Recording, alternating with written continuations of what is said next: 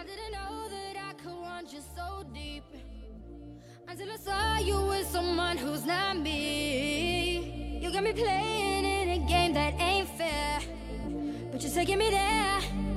You're taking me there.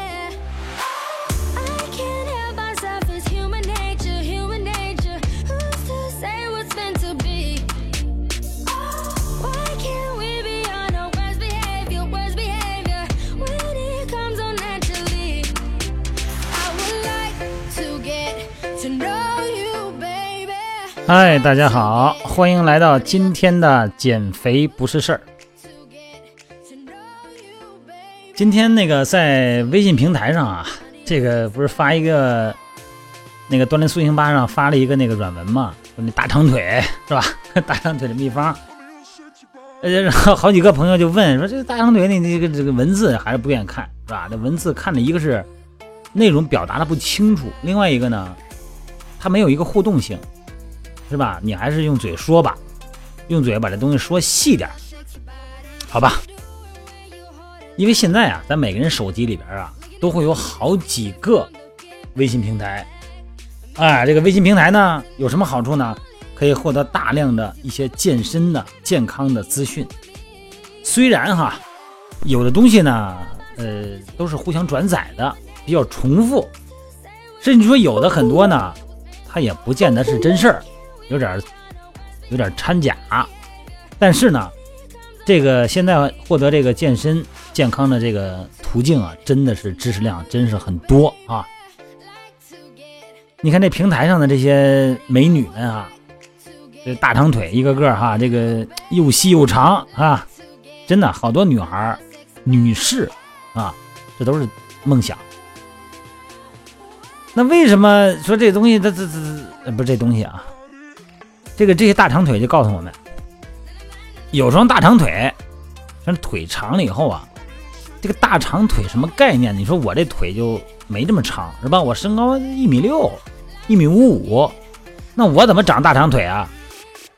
他这个视觉的感觉腿长，并不是说你跟别人比腿去，他是在你的往那一站，这个主观的视觉感觉下，你的长径比就是长身高和这个维度的比例，它就显得你腿长。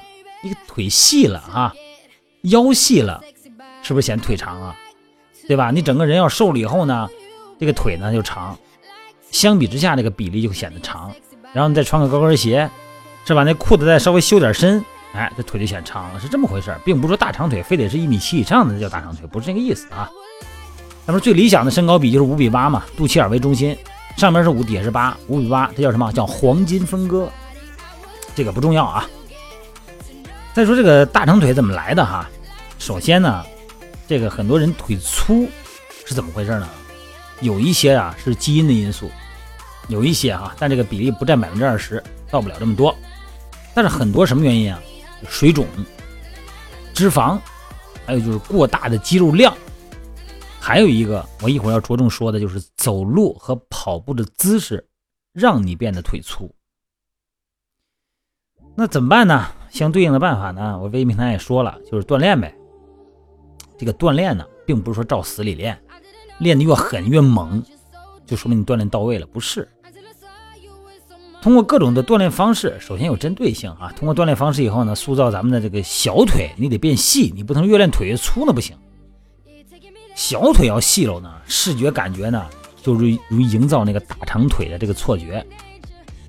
再一个呢，就是消除水肿，啊，通过运动啊，通过生物钟啊，通过吃东西啊，调整内分泌，注意饮食，哎，迈开腿管住嘴嘛，是吧？再一个就是肌肉的问题呢，就是女生啊，实际上不太容易长肌肉，就是有的话呢，也是长时间大量的慢跑，它也消耗肌肉，因为这个肌肉它本身就是蛋白质，这个蛋白质作为能量，它是要提供使用的，所以说肌肉就是你是一个肌肉类型的人。你要是训练得当，它一样消耗肌肉。你像我们平时练健美这些人，就最怕丢失肌肉。你几天不练，或者吃方面刚刚不到位，立马就肌肉就丢了，没这么容易长肌肉。还有一个我最说最要强调就是调整这个姿势，走路啊这个姿态，跑步就不用说了，这个人的脚最重要，这个脚是根呢。这个走路的时候呢，你这个重心落到哪儿？落到脚上是脚跟儿，是足弓，是前脚掌，是内侧还是外侧？这个你看鞋你就能看出来。你要平时穿这个皮鞋的人哈，你就看他这个磨的地方你就能看出来。那你要平时老穿运动鞋，你看哪儿啊？别别看鞋底了，看没用，得看里头。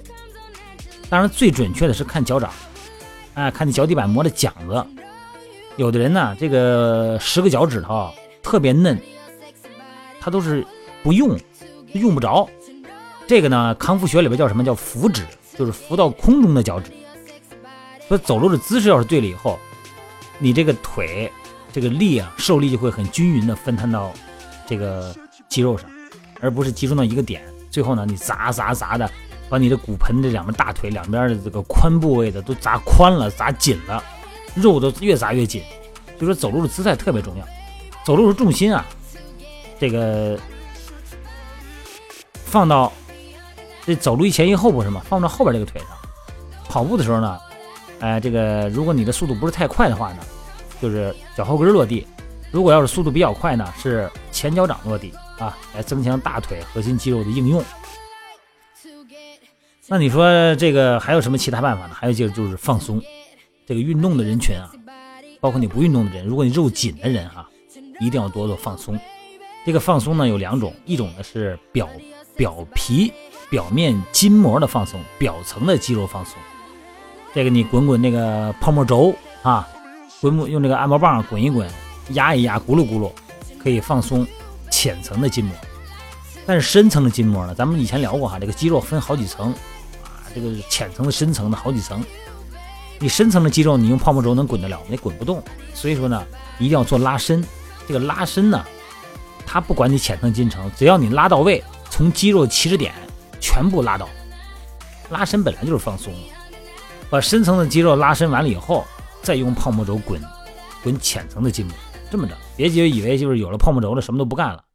哎，往那一坐，一叽里咕噜一咕噜，拉伸的也不拉伸了。这个拉伸呢，跟这个筋膜放松。它是有不同的意义，有不同的深度和层次哈。还有就是手法按摩啊，用手呢去捏、提、拉、按、压，用各种手法呢按摩肌肉，深层、浅层，这都很重要。尤其是经常运动的这个小腿哈，很多这个女孩都说练一段时间，教练他们觉得小腿粗了。小腿粗了是有原因的，第一个原因呢就是你在青春期，在初中的时候呢练过田径，在那个时候哈，这个激素水平正在旺盛的时候呢。刺激了小腿，而小腿呢又是人第二个心脏，是吧？小腿呢很敏感，它在后期呢一锻炼呢，小腿容易发达。但这个时候呢，还是那句话，多做松解，多做拉伸，这个就能避免这个问题。具体的一些动作呢，就是我这微信平台里也说了哈，那个弓步，这个弓步下蹲啊，它是腿部和臀部训练的一个特别好的动作，因为这个动作呢，它腰是直的。哎，背是挺直的，它不前倾，不容易造成那个腰部压力大，所以说弓步下蹲往往是一个经典。再一个呢，就是深蹲，这个深蹲呢，呃，最好呢，如果腰有问题的啊，就是靠墙做静态深蹲也可以，或者说呢，我靠个墙，拿个这个瑜伽球，保持上身垂直，然后做下蹲。然后呢，根据自己的腿型呢做一些肌肉训练啊。很多的时候呢，这个我这个微信平台里也说了，很多的瑜伽垫啊，就在家里边有很多的训练，它那个价值要比器械那种组合器械要好得多，强的没倍儿。组合器械吧，它是固定孤孤立的部位局部，但是呢，徒手训练，你的垫上训练呢，它能练到你全身，让你的肌肉呢形成一个整个的链条状的一个训练。具体的训练动作呢，我这就不太说，说的不用太多了，说多了咱也也没法脑补那个状态哈。微信平台上也说过。再一个呢，从食补上面来说，这个你看我说这个芹菜啊、芝麻这东西啊，芹菜里头主要是胶质性的碳酸钙，哎，容易被人体吸收。那个钙呀，摄入量呢可以防止双腿浮肿。哎，这个芹菜中含有丰富的钾，也能帮助你瘦腿，也不光瘦腿，它就是能消除水肿。再一个就是这个，你看微信平台里说这个芝麻哈，提供人体所必需的维维生素 E、B 一啊钙，而且芝麻里边有一个比较经典的叫什么？就亚麻哎油酸，能够消化消除血管胆固醇。呃，各种大豆啊、大豆异黄酮啊哈，还能够增加这个雌激素。所以说呢，各种水果、各种蔬菜果蔬，这个呢是咱们食补里边是最重要的一个环节。你说我怎么练练粗了呀？你想想看，你腿粗的是什么？只有两样东西，一个是肌肉，一个是脂肪。那如果还有第三样东西，那就是水了，对吧？这三样东西都是通过嘴吃进去的，也都是通过代谢排出来的。但是如果你分解代谢排的不好的话，就会出现滞留，是吧？碳水化合物的量，这个蛋白质的量，还有水的量，当然了。还有这个每天这个盐，为什么说这个减肥要低油、低糖、低盐呢？这个盐它锁水，哎，一个钠离子呢能锁住六个水分子，它锁水以后啊，这人这个人就显得水肿，尤其是第二天，你看眼皮都胖的，是吧？小腿这个腿训练完了以后啊，每天呢就是训练完了以后，等心率正常以后啊，呃，做一个这样的动作，就以前我也说过，就是躺在床上把脚抬到这个墙上。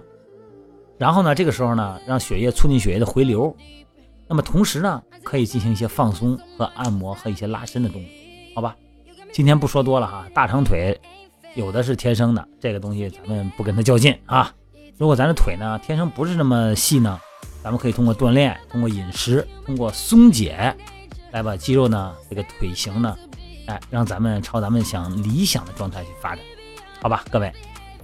好的身材是通过我们塑造的，我们通过我们的心血，用我们的期待，通过我们的努力来换来我们镜子里边美好的自己，那多有成就感，好吧？